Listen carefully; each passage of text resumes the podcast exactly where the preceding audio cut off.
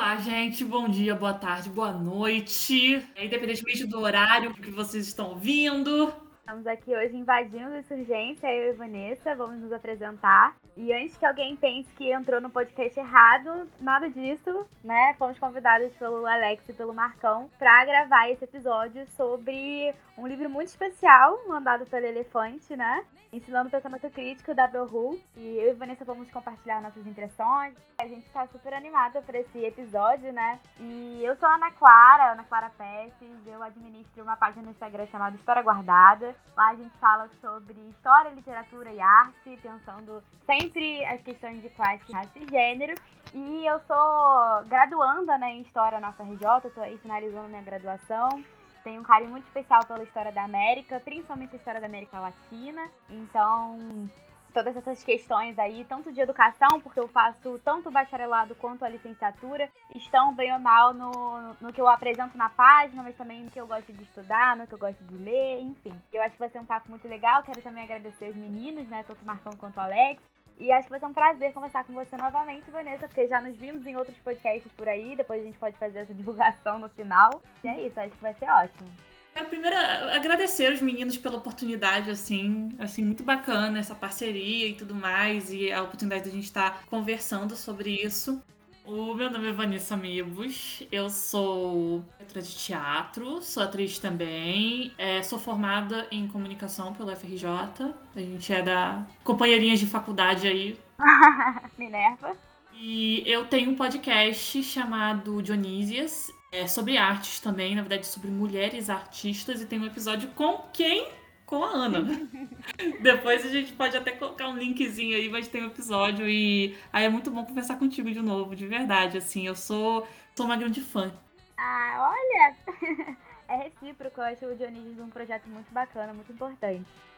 O objetivo dele é buscar essa memória da mulher artista, porque a gente cresce com poucas referências de mulheres artistas, então a gente tenta buscar isso, né? E contar histórias e dividir experiências. E tem um outro podcast que eu participo, ele tá em ato agora, mas em breve ele vai voltar, que é o Delírios Comunistas, maravilhoso, que eu faço com a, o Andrei Matos e a Fabiana Murray. Maravilhosos, beijos.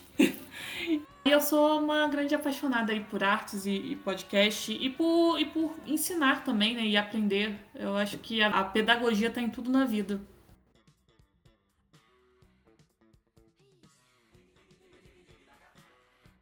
Fala galera, Alex por aqui. Antes do episódio, eu preciso falar um pouco com vocês de quem colaborou para a existência desse episódio. A editora Elefante começou em 2011 com o propósito de publicar solidário e coletivamente livros que podem não despertar o interesse comercial, mas que possuem questionável relevância social, política e cultural. Assim como eles falam, eles seguiram devagar, como elefante, mas sempre em manada. Acessando o site elefanteditora.com.br, você consegue conhecer todo o catálogo deles e comprando o livro pelo site deles, você ajuda uma produção editorial independente. E eles também estão no Instagram, é arroba editora elefante. Então é isso, gente. Sigam eles, se cuidem e bom episódio.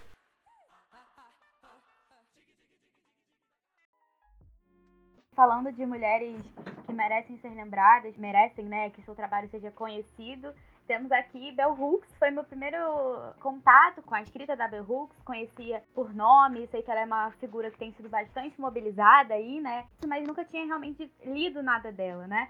Eu acho que é bacana a gente começar apresentando a Bell Hooks, que na verdade não tem esse nome, né? O nome, da verdade, dela é Gloria Jean, e ela adota esse nome Bell Hooks em homenagem à bisavó materna dela, que se chamava Bell Hair Hooks.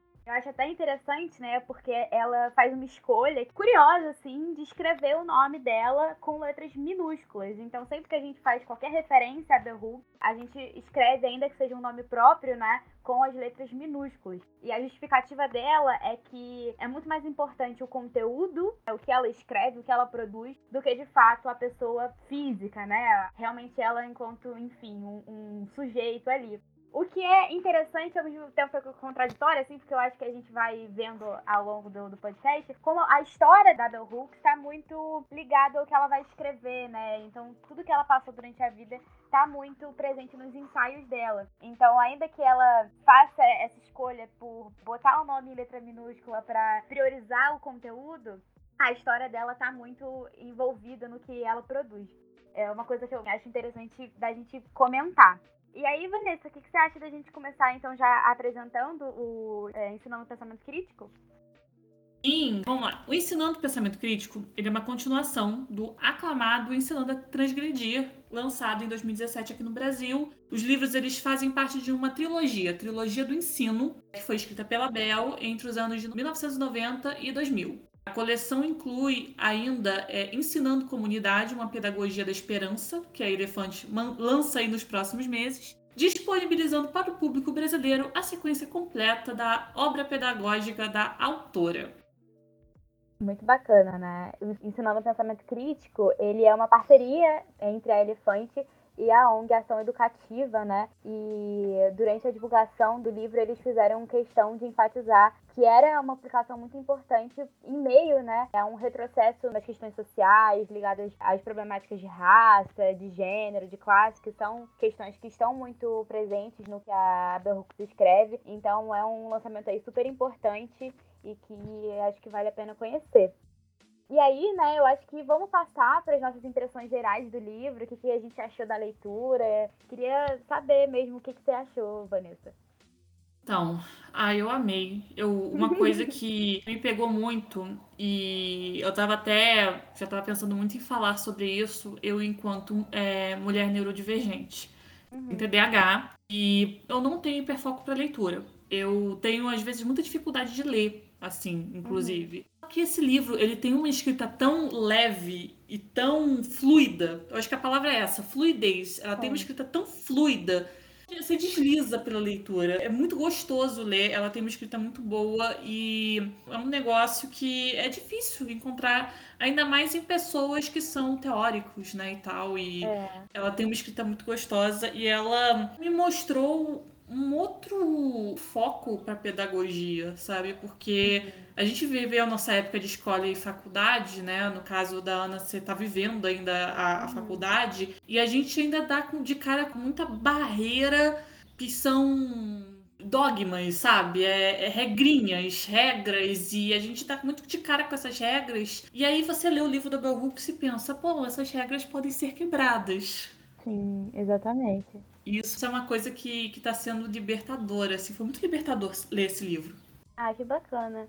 Uma coisa que eu fiquei pensando, assim, justamente, ela tem essa forma de passar as ideias dela muito claras, né, e muito diretas, numa linguagem que não é rebuscada, ainda nada do tipo. Só que o que ela tá falando ali, né, se a gente for aprofundar e tal, realmente é muito complexo e muito importante.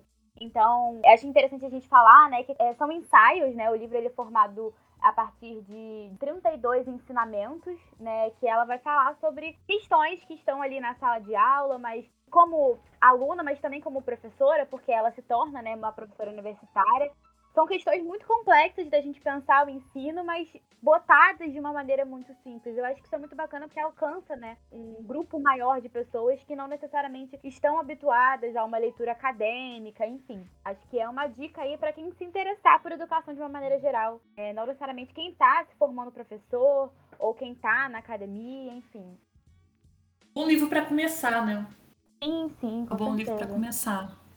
E, assim, é... desses 32 ensinamentos, qual foram os ensinamentos favoritos aí? Seu top 3?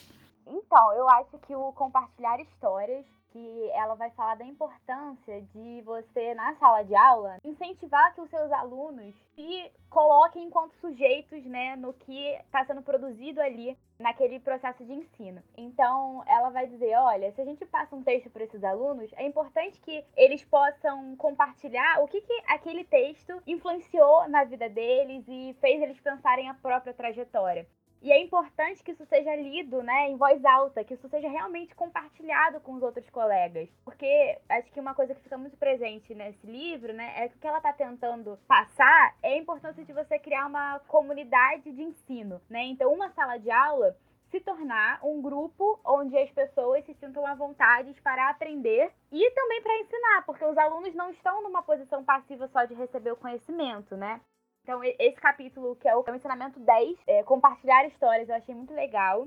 Tem um outro, né, já que é pra falar o top 3. O segundo, que eu gostei muito, é o Negra, Mulher e Acadêmica. Ela vai compartilhar, né, um pouco do processo dela como mulher negra e que se torna uma acadêmica a gente fica sabendo, né, logo no prefácio dessa edição, que ela cresceu num estado segregado, né, ainda durante o apartheid nos Estados Unidos. Então ela, desde a infância, teve ali as diferenças raciais perpassando mesmo a vida dela, né? E ela pega essa trajetória e faz com que isso se torne um gás, assim, para ela querer estudar e é, realmente conseguir se ver quanto uma pessoa que pode ser dotada de capacidades, enfim, até que ela se torna realmente uma acadêmica, uma professora universitária. Então, esse capítulo, ela vai compartilhando um pouco da experiência não só dela, mas como de outras professoras é, negras, enfim. E aí o terceiro, que eu gostei muito, foi o prazer da leitura. Porque aí, puxando um pouco de sardinha pro meu lado, né? Que eu falo muito de livros lá no, no História Guardada. Então, ela vai falando como ler os livros foram importantes para a trajetória dela, como ela foi aos poucos entendendo que ela poderia também ser escritora, porque ela estuda literatura negra, ela estuda letras na faculdade, no caso inglês, e aí ela vai se aprofundando em escritores negros e se percebendo como uma pessoa que pode escrever. E aí, esse capítulo Prazer da Leitura, que é o ensinamento 22, eu achei muito bacana. Inclusive, no final, eu queria ler uma partezinha dele, né? Vamos ler algumas passagens depois. Fazer uma sugestão aqui? Claro! Já vamos já dar umas lidas já nas, nos trechos, assim, tipo, já tá falando do prazer da leitura? Bora! Ah, então tá, pode ser. Então eu vou ler essa parte do prazer da leitura que foi muito importante para mim. Eu vou ler uma partezinha dele, que é a parte final, inclusive. Esse é o presente que a leitura me deu quando criança. Nascida e criada na classe trabalhadora, no mundo de uma cidade pequena com limites bastante rígidos. Exatamente como diz o adesivo do para-choque de um carro, um livro é uma dádiva contínua.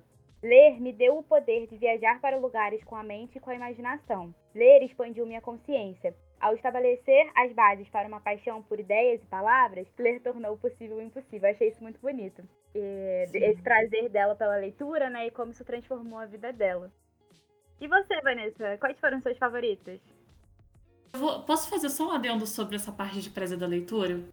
Claro! Eu tinha falado sobre o meu problema com falta de, de foco em leitura, uhum. porque leitura é comunicação. Com certeza. Eu fico muito feliz quando eu percebo que eu tô lendo por prazer e isso ela proporcionou mesmo com o livro. Uhum. É, é algo que me toca, sabe? Porque por muito tempo eu me senti muito culpada por não conseguir ler, principalmente na faculdade. E aí eu fui, isso eu ainda não sabia que tinha TDAH. Eu descobri que eu tinha TDAH com 30 anos, gente. Caramba, diagnóstico tardio, né? Muito tardio. Então, eu achava que eu não gostava de ler. Uhum. Minha cabeça, eu não gostava de ler. E eu fui encontrar o prazer da leitura quando eu percebi que as coisas não funcionavam para mim da mesma forma que eram para as outras pessoas. Uhum. E uma coisa que eu gosto muito nesse livro dela também é que os ensinamentos dela, na maioria, são bem curtos. Não chega a passar das 10 páginas o cada capítulo. Isso é muito bom para uma pessoa, por exemplo, neurodivergente ler porque a gente pode ler pouquinho a pouquinho. Então, ao ler esse, esse, até esse capítulo mesmo do prazer da leitura, percebi que o prazer da leitura é um caminho e é um trajeto também que a gente que a gente percorre também. É, eu acho que é muito importante isso, né? E isso tá também no livro de respeitar a própria trajetória, né? Em sala de aula, seja você como aluno, mas você também como professor respeitar a trajetória dos seus alunos, né? E aí eu queria saber quais são os capítulos que, além desse, você falou também que gostou muito do prazer da leitura, mas quais foram outros, assim, que você acha que são interessantes pra gente conversar aqui? Eu fui olhar o top 3 e eu pensei, meu Deus, né? A pessoa gosta de puxar sardinha para as coisas de arte, né? Ah, Porque claro. o que eu gostei foi justamente o primeiro. É o antecessor do compartilhar histórias, que é o contar histórias. Uhum. Fala sobre essas barreiras que muitas vezes existem de você contar histórias pessoais, às vezes na, na sala de aula, mas ao mesmo tempo como ele é importante, sabe? Uhum. Porque eu me lembro quando eu era uma aluna, eu gostava muito quando havia uma história por trás, sempre uhum. de algum ensinamento. Isso não só em matérias humanas, Sabe que aula que eu me lembrei? Eu não me lembrei de história, eu não me lembrei de geografia, eu não me lembrei de literatura. Eu me lembrei de aulas de matemática. Meu professor, na época do ensino médio, ele não chegava só e colocava a fórmula. Uhum. e mostrava como chegar na fórmula. Bacana. Aí, tipo, ah, tá, aqui tá o círculo. Aí, se você fizer isso aqui, isso aqui, aí tem essa conta tal e tal. E aí, ele juntava lá as contas e tal e chegava na fórmula.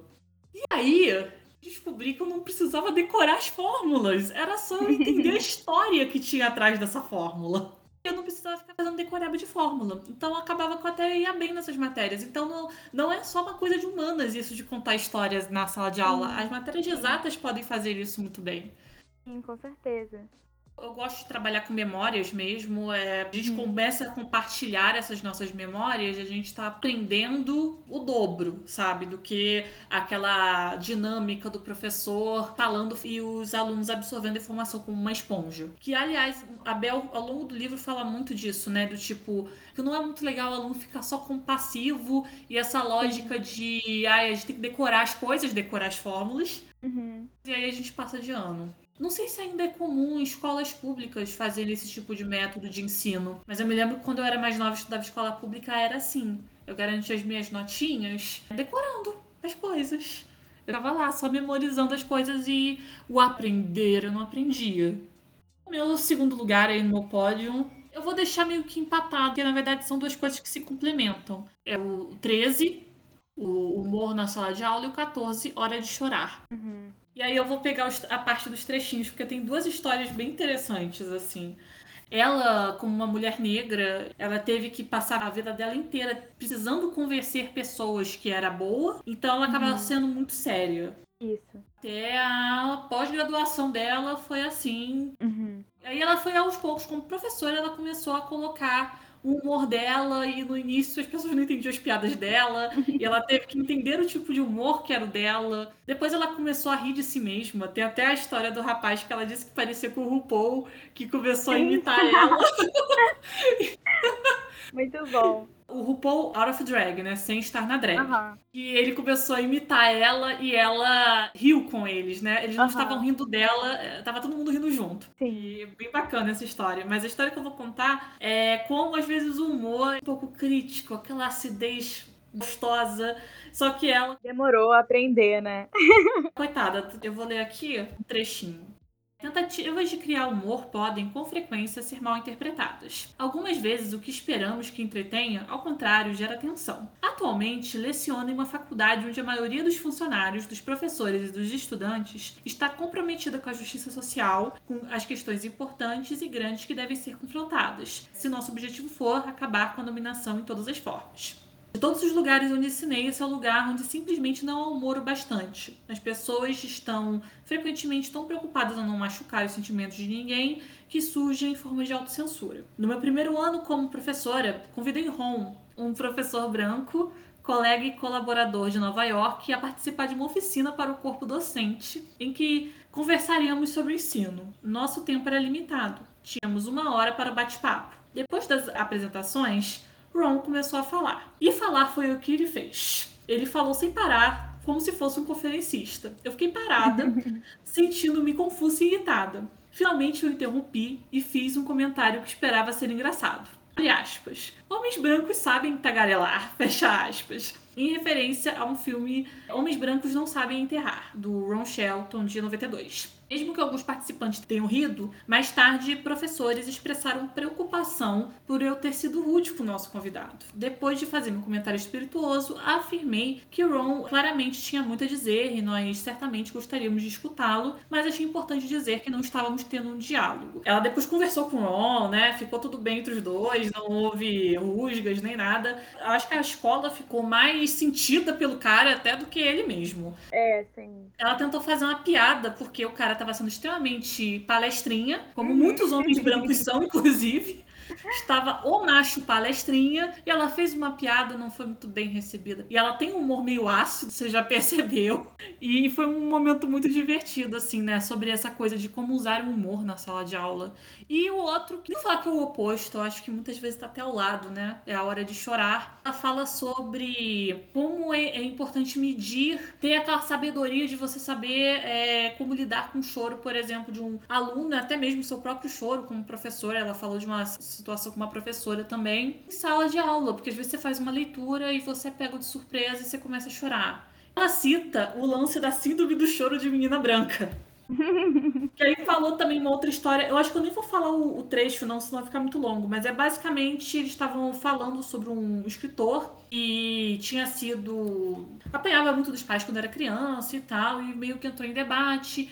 E algumas pessoas negras falaram sobre as experiências delas com, com violência, né? Violência doméstica e tal. E de repente veio uma menina branca e ela era da Islândia e ela começou a chorar, e aí é aquela coisa meio drama queen, que ela até fala, né? Aquela pessoa mais dramático. Depois ela até explicou por que, que ela chorou. A menina chorou, saiu da sala de aula, só que ela pensou assim, pô, vou ter que tomar uma decisão aqui. Ou eu supervalorizo o choro da menina, ou eu, tipo, pô, obviamente eu vou me importar e tal, né? Mas eu foco mais na discussão. E ela escolheu focar mais na discussão, pediu pro outro aluno ver se a menina tava bem, mas pediu uma atividade lá pros alunos, né? Pra eles refletirem sobre a influência do fato do, do escritor ter apanhado, ter sido positivo ou negativo para a vida dele, até como escritor. Uhum. E depois a menina voltou e ela contou, pô, é porque lá na Islândia, pô, isso é tipo crime, sabe? Uhum. Você bater no filho, né? Que é normalizado tanto em Nova York como até aqui no Brasil, mas lá é crime. Eu acho interessante nessas questões, quando a Bell fala de emoções na sala de aula, né? É que ela não tá nem querendo passar um manual, né? Tipo, ah, você tem que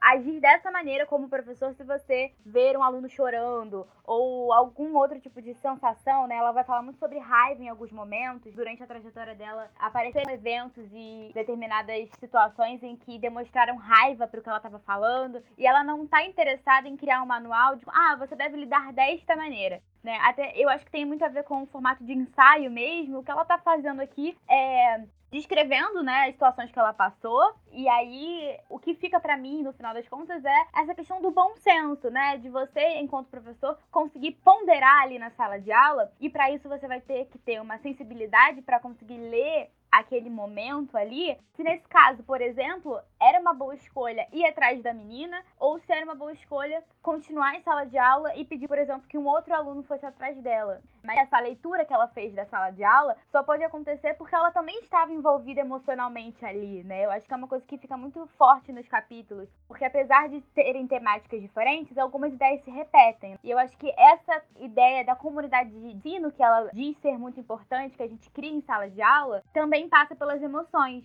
Então, tanto no humor, né, você saber a hora de fazer uma piada, às vezes você vai ser mal interpretado e tá tudo bem, mas você também saber ler uma situação em que aconteça um choro ou um xingamento. Nos capítulos finais, ela vai falar sobre como lidar com o sexo, como lidar com é, a libido em sala de aula. E eu até achei interessante, não concordo com tudo, acho que algumas coisas mereciam ser um pouco mais aprofundadas, mas ela fala de uma maneira muito não conservadora mesmo, que vai acontecer em alguns casos de exercer uma energia sexual numa sala de aula, como fazer com isso? E aí ela entra, enfim, em dinâmicas de poder, porque durante essa energia sexual o que não pode existir é uma coerção. Ali o professor se vê numa posição de poder e querer usar essa energia a seu favor. Então, assim, ela fala muito abertamente sobre esses assuntos que passam pela emoção, né? Passam pelos nossos sentimentos. E é óbvio que passa, porque a gente tá falando de ser humano, né? Não é porque a gente tá falando de um contexto de sala de aula que todas as nossas emoções ficam do lado de fora.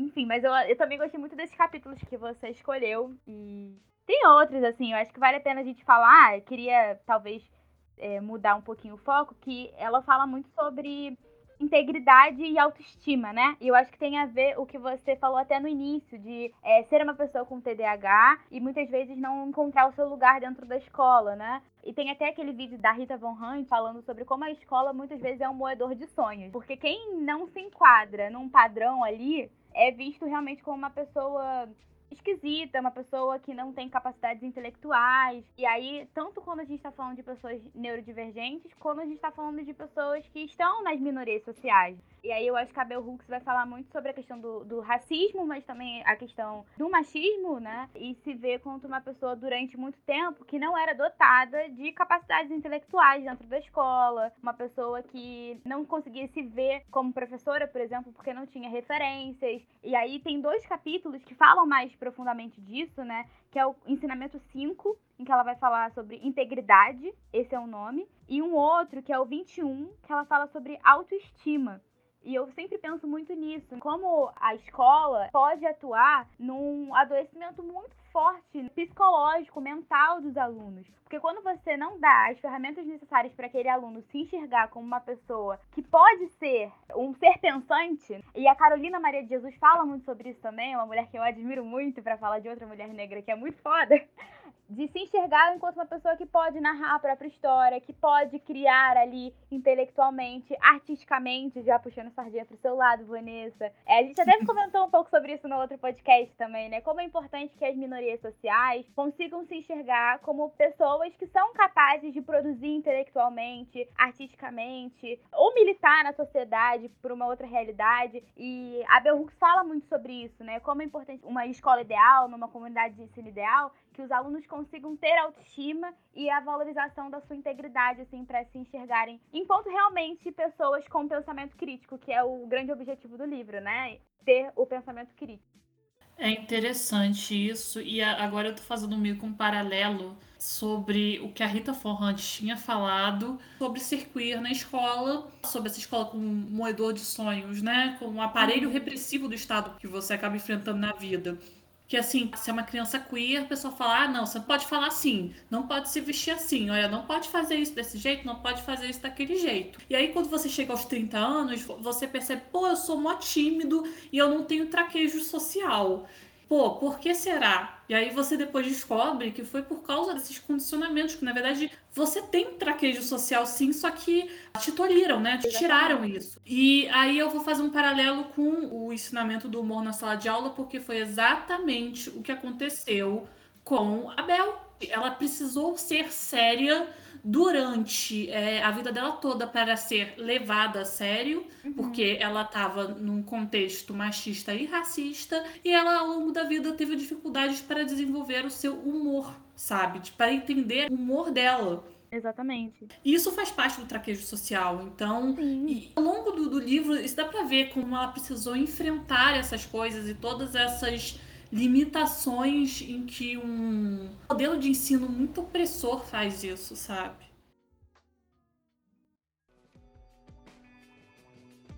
Para quem não sabe, a insurgência é feita somente por duas pessoas, e às vezes é um pouco complicado conciliar a vida, isso aqui e os trabalhos paralelos. Para isso, iniciamos uma campanha de financiamento coletivo no Catarse, que você pode contribuir a partir de R$ reais mensais conseguimos diversas parcerias com editoras, lojas e livrarias revolucionárias, que vão dar recompensas incríveis. Então, se você puder e quiser, acesse catarse barra insurgência podcast e conheça melhor a nossa campanha. E é isso, gente. Se cuidem e bom episódio. Agora vou fazer um comentário das coincidências da vida, porque eu tô no final da graduação, como eu falei, nessa saga de escrever minha monografia, e então já terminei todas as minhas matérias obrigatórias. E aí eu tô fazendo agora a prática de ensino, que é uma disciplina, como o próprio nome já diz, que mescla ali a leitura de textos com a prática em sala de aula. E aí eu vou fazer essa prática de ensino no Colégio Pedro II, que é um colégio bastante famoso aqui no Rio, enfim. A outra disciplina que eu tô fazendo é uma disciplina eletiva que, por coincidência, sobre ensaios. O professor ele selecionou vários é, ensaístas famosos da história que escreve sobre diversos assuntos. E aí, esse livro eu acho que une justamente essas duas disciplinas, porque foi muita mesmo. Tanto a prática de ensino quanto essa disciplina eletiva sobre ensaios. E aí, como se não bastasse as coincidências, eu tô fazendo essa disciplina de prática de ensino com uma professora chamada Giovana Xavier, que tem um trabalho muito bacana na UFRJ sobre pensadoras negras, é o nome da disciplina que ela oferece, que é disputadíssima, eu nunca consegui fazer, porque eu nunca tenho vaga, se chama Intelectuais Negras, e ela, digamos assim, a grande influenciadora da prática da Giovana é ninguém menos que Bell Hooks. Então, foi muita coincidência quando né, a gente escolheu esse livro porque ainda não estava tão encaminhada a disciplina. E aí, ao longo da disciplina, eu fui percebendo que o que a Giovana tem feito com a gente é justamente essa criação da comunidade de ensino. Então, quer dizer, eu tô, tô vendo isso na prática. Como a Giovana, ela pega essas questões de pedir para os alunos fazerem desenhos e compartilhar aqueles desenhos com a turma, explicando o que, que aquilo ali representou pra gente. Ou então ela fez uma dinâmica muito interessante que foi muito importante para mim, que era sobre Minha História Carrega. Então, eram essas três palavras e aí você continuava com o texto, né? Minha História Carrega e você escrevia. E depois a gente leu esses escritos com a turma. E é muito louco porque a Bell Hooks fala isso como quando você compartilha a sua trajetória, um pouco de você, você consegue realmente se ver parte como uma comunidade de ensino, né? Então, teve colegas que escolheram falar sobre a sua trajetória como é, ocuparam colégios em 2013, né? Que teve aquele movimento de ocupar as escolas públicas no Brasil inteiro. Então, a gente vai se identificando sujeitos ali na sala de aula que deixam de ser meros colegas de classe e começam a ser realmente pessoas que estão compartilhando um caminho, uma trajetória de ensino ensino com você, porque vocês estão aprendendo juntos ali. Então eu acho que a Bell não é a única que influencia a Giovana, mas a Giovana tem feito um trabalho muito legal lá na UFRJ. E para pensar, né, como a influência da Bell Hooks tá aí, é tão contemporânea, é tão necessária, acho que, enfim, é uma coisa bacana pra gente pensar. Eu separei algumas citações e você estava falando da autoestima. Eu tenho uma citação da autoestima aqui, porque Olha. quando ela conceituou autoestima, eu adorei o conceito que ela deu. Vou colocar a citação aqui. Uhum. Autoestima é a confiança em nossa habilidade de pensar, confiança em nossa habilidade de lidar com os desafios da vida e confiança em nosso direito de sermos bem-sucedidos e felizes o sentimento de ter valor, de merecer, de ter direito a afirmar nossas necessidades e desejos, alcançar nossos valores e aproveitar os frutos dos nossos esforços. Interessante, porque eu, um dos episódios mais recentes do Dionísio eu resolvi fazer uma coisa bem diferente. Eu fiz um drops falando sobre a autoestima da artista e eu tava um pouco em falta disso. Acho que a gente tá com um sentimento um pouquinho coletivo do tudo que tá acontecendo no Brasil especialmente se você faz parte de algum grupo de minorias, uhum. ou até mais de um, essa sensação de baixa autoestima. Sim. Isso está acontecendo coletivamente, assim. E é bem interessante que ela fala sobre autoestima e, a importância né, da pedagogia nessa formação da nossa autoestima, sabe? Sim. Ela usa um termo que eu gosto muito, que é esse de é, autodeterminação. E a gente às vezes fala numa questão assim de geopolítica, de história, fala ah, autodeterminação dos povos e tal, mas como isso a gente pode pensar também nos sujeitos, né? Um sujeito se autodeterminar, poder dizer eu sou isso ou eu sou aquilo, ou eu quero isso e eu não quero aquilo. E como educação, muitas vezes, justamente por essa questão de não construir uma autoestima, você não consegue se entender, não consegue entender os próprios desejos e não consegue formar uma identidade, porque.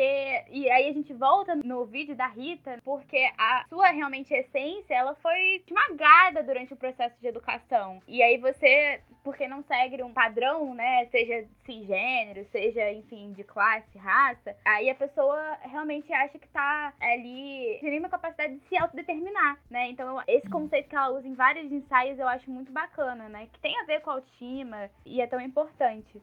Eu vou fazer uma coisa um pouco fora do roteiro, mas vai dar certo. Vou fazer uma pergunta aqui. A gente falou muito do que a gente mais gostou. Existe alguma coisa que te incomodou no livro? Ah, então, né? É isso. Existiu, principalmente nos capítulos finais, onde ela vai falar um pouco melhor sobre sexo na sala de aula, sobre um capítulo específico que se chama O Toque, ensinamento 26. E aí ela tá falando de um lugar como professora, né, mulher, ela acha importante que nessa comunidade de ensino haja o toque. E aí eu fico imaginando que ela tá falando disso num lugar, talvez, de uma comunidade ideal, né? Ah, no mundo ideal vai ser comum, vai ser bom, vai ser produtivo que professores e alunos se toquem. Mas eu acho que isso pode ser mal interpretado num contexto atual. Eu, como pessoa que está trabalhando numa escola, que, enfim, tô me formando como professora, eu tenho as minhas certas limitações com, com esse capítulo específico, porque eu acho complicado a gente pregar que professores e alunos precisam se tocar, assim, à torta e à direita, sabe? Acho que tem que ter um cuidado aí. Principalmente a gente vem falando, né, de professoras tocando em suas alunas. Eu acho que tem muitas questões aí envolvendo assédio sexual que é importante a gente falar. Então, acho que, obviamente, ela não tá defendendo isso no capítulo. Mas eu acho que a gente tem que ler com cuidado pensar que essa questão do toque numa comunidade ideal, ela pode ficar um pouquinho mais pro futuro. Acho que a gente precisa falar um pouco mais sobre gênero na sala de aula, falar um pouco mais sobre assédio na sala de aula, antes de pregar que alunos e professores não precisam, né? Mas que, enfim, é importante se tocar. Ou seja, eu entendi o que ela disse, mas eu acho que a gente precisa esperar um pouquinho ainda, entendeu? É, e você, teve alguma coisa que você ficou pensando assim, ah, não, isso não curti tanto, isso eu discordo? Foi a mesma parte que você. Sobre a questão do sexo, teve uma parte que deu para entender que eu tava falando mais daquela coisa do tesão, de você gostar muito do assunto. Aquela coisa que a gente fala, né? Ah, eu tenho tesão por teatro, sabe? Eu tenho tesão Sim. por ensinar. É nesse sentido. E eu acho isso maravilhoso. Só que aí, esse capítulo do toque, eu acho que ela, assim, é. ela, por parte dela, é um toque sem maldade. Sim, ela olha pro sim. toque sem a maldade. Só que o problema é que quando a gente é mulher, a gente consegue pensar em maneiras, digamos, de tocar uma outra pessoa sem ligar isso à sexualidade. Agora, homens que foram educados desde pequenos, lembrando que isso é uhum. cultural, a terem esses tipos de atitudes, porque isso é vem numa educação, e eu não tô falando só de escola, não, tô falando de sociedade, de família, de tudo, né? Uhum. Mas eu penso em professores homens tocando isso me perturba sim, um pouco. Sim. E eu entendo o argumento dela como, olha, a gente meio que sabe quando é invasivo, mas a linha é muito tênue entre o invasivo, coisa que já é um abuso, e a coisa que é um algo saudável, sabe? Isso poderia ser um assunto de um livro. Eu acho que não é um assunto nem, nem de um ensaio, é tipo... Eu fiquei com essa impressão também. E é mais uma vez, né? A gente tem que entender as limitações, assim, porque são poucas páginas, como você falou,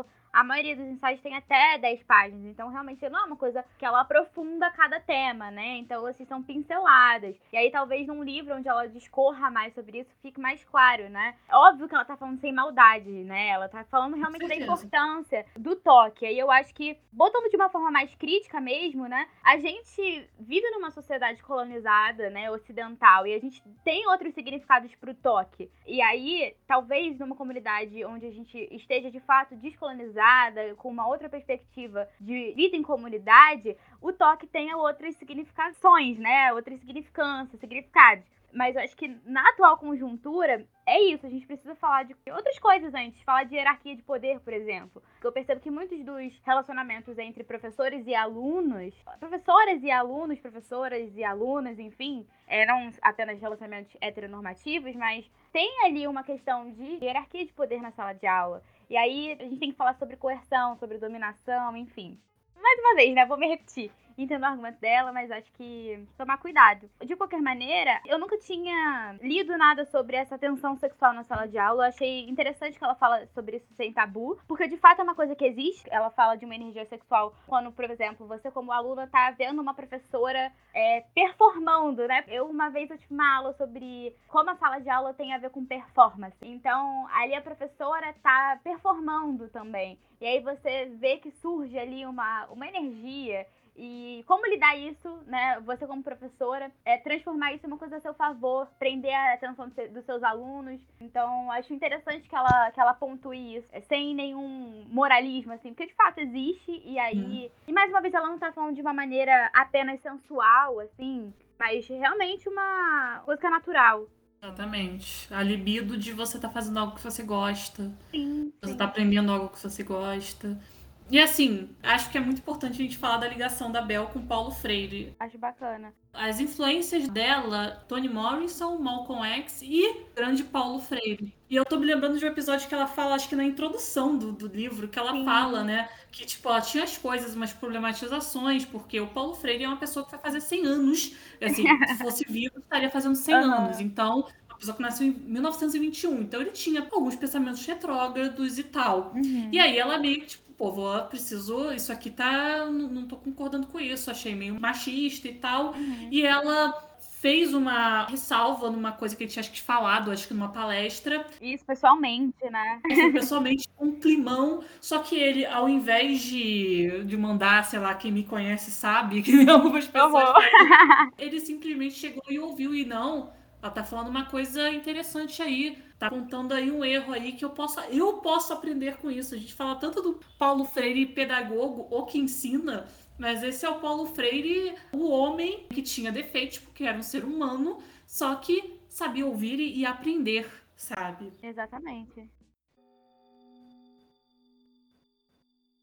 Eu queria saber uma coisa. Primeiro, você como pedagoga, como futura professora, primeiro, qual é a importância do Paulo Freire para você? E segundo, qual é a importância da pessoa que ensina estar sempre aberto a aprender? É, eu acho que dá pra responder essas duas coisas com uma única resposta, assim. Eu acho que tem essa questão que ela vai chamar de comunidade de ensino, né? Eu acho que esse é um conceito dela, mas que o, o Paulo Freire fala muito sobre criar espaços dialógicos, né? Então, acho que a base do conhecimento para o Paulo Freire está no diálogo. Um diálogo que vai partir da materialidade social dos alunos. Então, você não vai ensinar da mesma maneira em todos os lugares. Isso é uma coisa importante que aparece no que eu li dele. Também não sou uma grande conhecedora da obra do Paulo Freire, mas você conseguir aplicar a materialidade dos seus alunos e também a sua na sala de aula é muito importante. Então, eu acho que o grande legado dele é conseguir realmente realmente unir, né, as questões de classe na sala de aula, como as questões de classe perpassam a sala de aula. Eu acho que a questão que eu vejo com o Paulo Freire é também essa. E tem uma frase dele muito bacana, já que a gente está na vibe de fazer leituras durante o podcast, uhum. que eu gosto muito, que ele vai falar, né, que a escola deve ser também um centro irradiador da cultura popular, à disposição da comunidade, não para consumi-la, mas para recriá-la.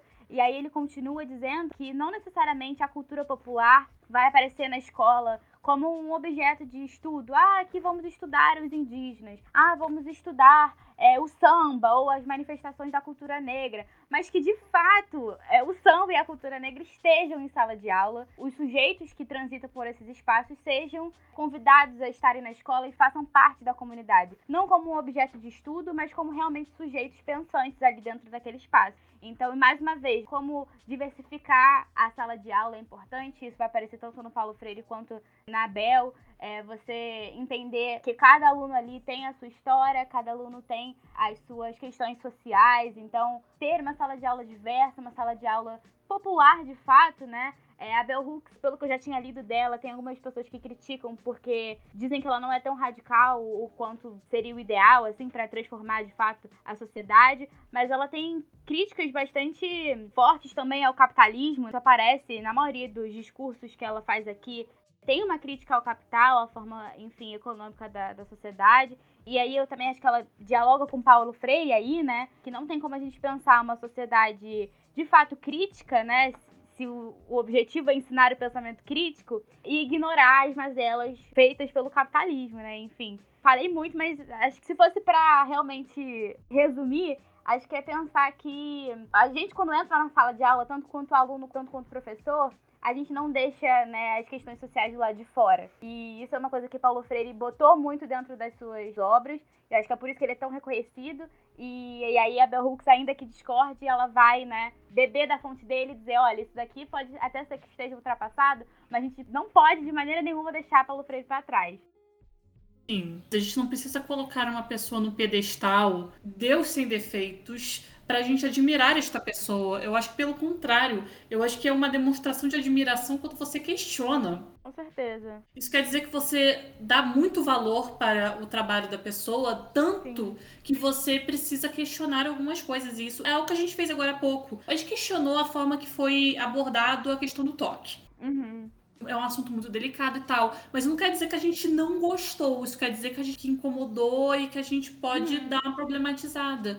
Sim, tá tudo bem, né? Tá tudo bem. As pessoas precisam normalizar a crítica. Sim. Cara, é muito doido isso, né? É uma coisa que eu vejo a Sabrina Fernandes do Tese 11 sempre falando, né? Porque ela vira e mexe, tem algumas declarações que a galera não concorda e tal. E ela fala, cara, mas a gente tá aqui pra debater, né? Vamos debater, uhum. você não precisa me cancelar porque a gente discordou nesse ponto específico. A gente pode pô, apresenta aí seus argumentos, eu vou apresentar os meus e acabou. A gente não precisa ser inimigo por causa de uma discordância X, sabe? Ao contrário, isso pode enriquecer um debate. A gente tá com opiniões diferentes, sabe? Isso pode hum. deixar tudo mais potente. Todo mundo pode ganhar, inclusive, com isso. Agora, é quando chega num rolê, tipo, ai, vou te cancelar porque você concorda comigo, todo mundo perde. Uhum. No final, todo mundo acaba perdendo. Isso. E uma coisa que pegou muito lendo, porque eu fiquei pensando, pô, eu não sou professora, vai ser interessante ler isso. Vamos ver aí no que isso de me acrescentar. Não que eu não achasse que não me acrescentasse. Pelo contrário, eu achava que ia me acrescentar muito. Só que quando terminei a leitura, eu pensei, meu Deus, me acrescentou muito mais do que eu esperava. E eu fiquei também pensando, será que Bell Hooks já ouviu falar em Augusto Boal? Será? Quem não conhece Augusto Boal, ele é também um dos. Tipo, ele é o Paulo Freire do teatro. Assim, é Uhum. aquela- aquele nome brasileiro que despontou fora e que às vezes eu sinto que ele é mais valorizado lá fora do que aqui, infelizmente. Eu não conhecia. Paulo ele fundou o Teatro do Oprimido. Ele, ele faleceu em 2009, se eu não me engano. E assim, ele é um Paulo Freire do teatro. Ele pegou, tipo, olha, eu acho que a gente tem que ensinar teatro a pessoas que estão em situações de, de opressão para que essas pessoas ganhem forças e que isso movam essas pessoas a fazerem mudanças sociais. Nossa, realmente, o Paulo Freire do teatro. Ele utiliza essa. Ele utilizou a vida dele toda. E ele, ele fala realmente sobre a utilização do teatro como uma ferramenta para fortalecer a pessoa que é oprimida na sociedade e ela lutar contra essas opressões. Então, uma coisa muito bacana aí que acho que pode complementar os estudos lendo Bell Hooks, lendo Paulo Freire e ler também Augusto Boal. É uma pessoa genial que nasceu no Brasil e que precisa também ser valorizada porque ele é deste grupo que acredita muito de utilizar essa subjetividade de uma forma positiva para que as pessoas possam superar essa sociedade que é mega opressiva, sabe?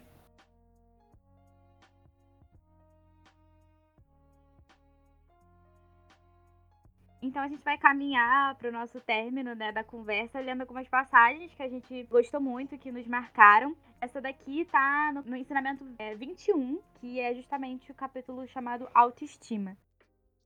Tenho testemunhado o processo de crescimento psicológico de estudantes negros que aprendem a descolonizar a mente, deixando para trás os resíduos de uma doutrinação racista que não permitiu que tivessem um terreno firme onde construir uma noção positiva de personalidade e identidade. Nos primeiros anos em que dei aula nas universidades, também sofri, de certa forma, uma lavagem cerebral e senti que meu papel principal era transmitir conhecimento, que minha função não era ser terapeuta. Ainda assim, logo ficou evidente que, se a falta de autoestima era uma barreira para o aprendizado dos estudantes, eu teria que ajudá-los a trabalhar em sua remoção, para que a informação e o conhecimento que eu esperava compartilhar pudessem ser alcançados por eles de forma construtiva. Passei a aceitar a necessidade de assistir meus estudantes em seu crescimento psicológico quando comecei a enxergar esse trabalho como algo que enriquecia minha prática de ensino, em vez de diminuí-la. Isso ficou ainda mais evidente quando encontrei estudantes muito inteligentes com um desempenho fraco, devido à baixa autoestima. Se eu quisesse ensiná-los, teria que abordar essa questão. Certamente, há vários estudantes inteligentes que conseguem aprender as regras do jogo de armazenar informação e vomitar fatos quando necessário o que faz parecer que uma autoestima saudável não é essencial para o processo de aprendizagem. No entanto, suas falhas ficam aparentes à medida que os acompanhamos ao longo dos anos de estudo e quando iniciam suas carreiras como professores. Eles são mais propensos a se tornarem autoritários, autocráticos, infelizes em sala de aula, sádicos com estudantes ou simplesmente maus, né? E aí ela continua falando sobre como é, incentivar que os alunos que você percebe uma capacidade ali, ainda que ele não tenha enxergado a si mesmo, é importante você incentivar e mostrar que, de uma maneira geral, todos os estudantes ali têm as suas próprias qualidades, as suas próprias formas de se destacar como futuros professores ou na carreira que eles escolherem trilhar. É um ensinamento muito bonito, assim, de você tentar mostrar para os outros como você enxerga eles, né? E com olhos muito bondosos, assim, enfim. E qual, qual é a sua parte? Eu vou fazer uma coisa que só o livro da Bell Hooks pode deixar eu fazer, que é a spoiler do final. Porque eu vou pegar justamente o ensinamento 32, que é o último. Sabedoria prática.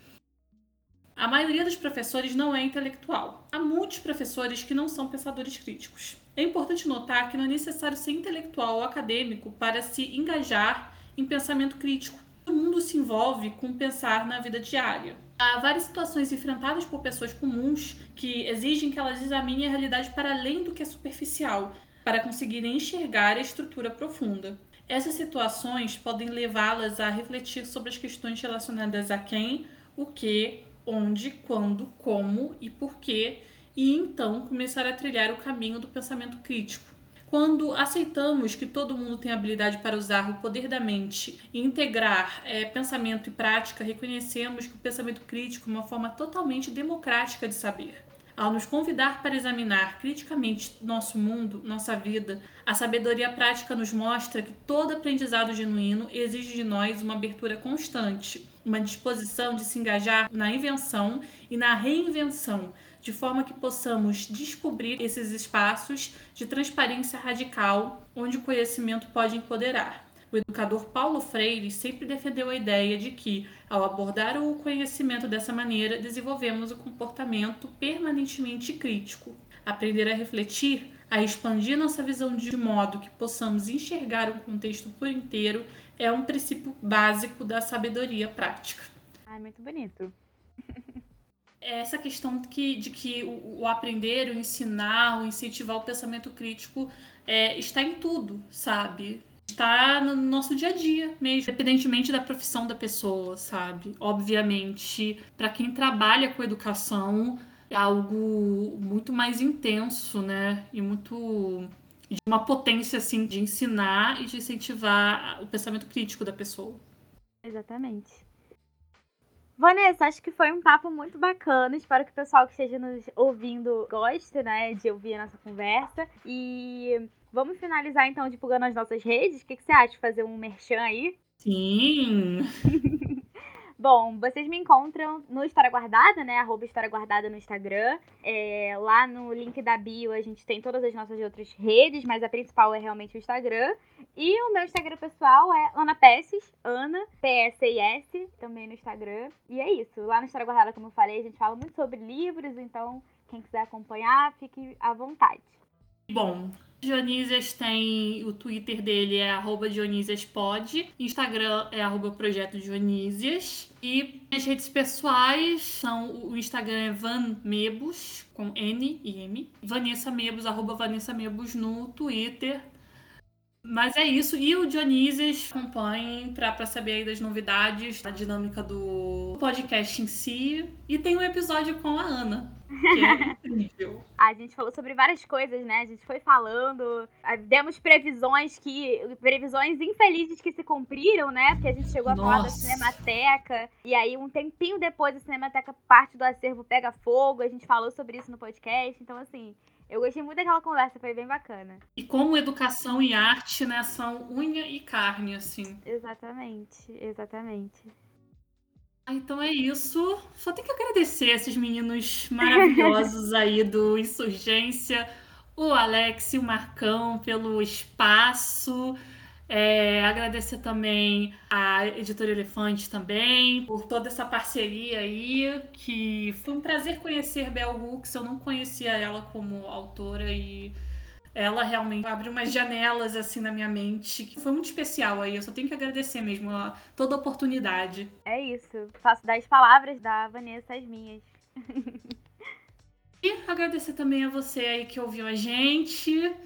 Pô, muito obrigado. Espero que a experiência de vocês tenha sido maravilhosa. E até a próxima. Espero poder encontrar vocês aí em outras oportunidades. E espero poder encontrar os meninos e a Ana em muitas oportunidades mais, porque é muito bom participar de, de episódios com vocês. É sempre muito prazeroso. Muito obrigada, Insurgência. Muito obrigada, Vanessa. Muito obrigada, Editora Elefante. Estou muito feliz por ter conversado aqui e mais ainda se você estiver ouvindo, né, até agora. Um beijo e leiam Bell Hooks, leiam Paulo Freire, leiam Boal e é isso. Tchau, tchau, gente. Esse mês é um mês muito especial, porque é o mês do centenário de Paulo Freire. Paulo Freire influenciou muito a Bel. Vai ser comemorado 100 anos de nascimento no próximo dia 19, que por sinal é meu aniversário também, se vocês quiserem me mandar presente. Aliás, uma observação sobre Bel é que ela também faz aniversário nesse mês. Outra aniversariante do mês de setembro. Vai fazer 69 anos no próximo dia 25. Parabéns, Bel Lux. Pessoas nascidas em setembro, né? Sem é. comentários.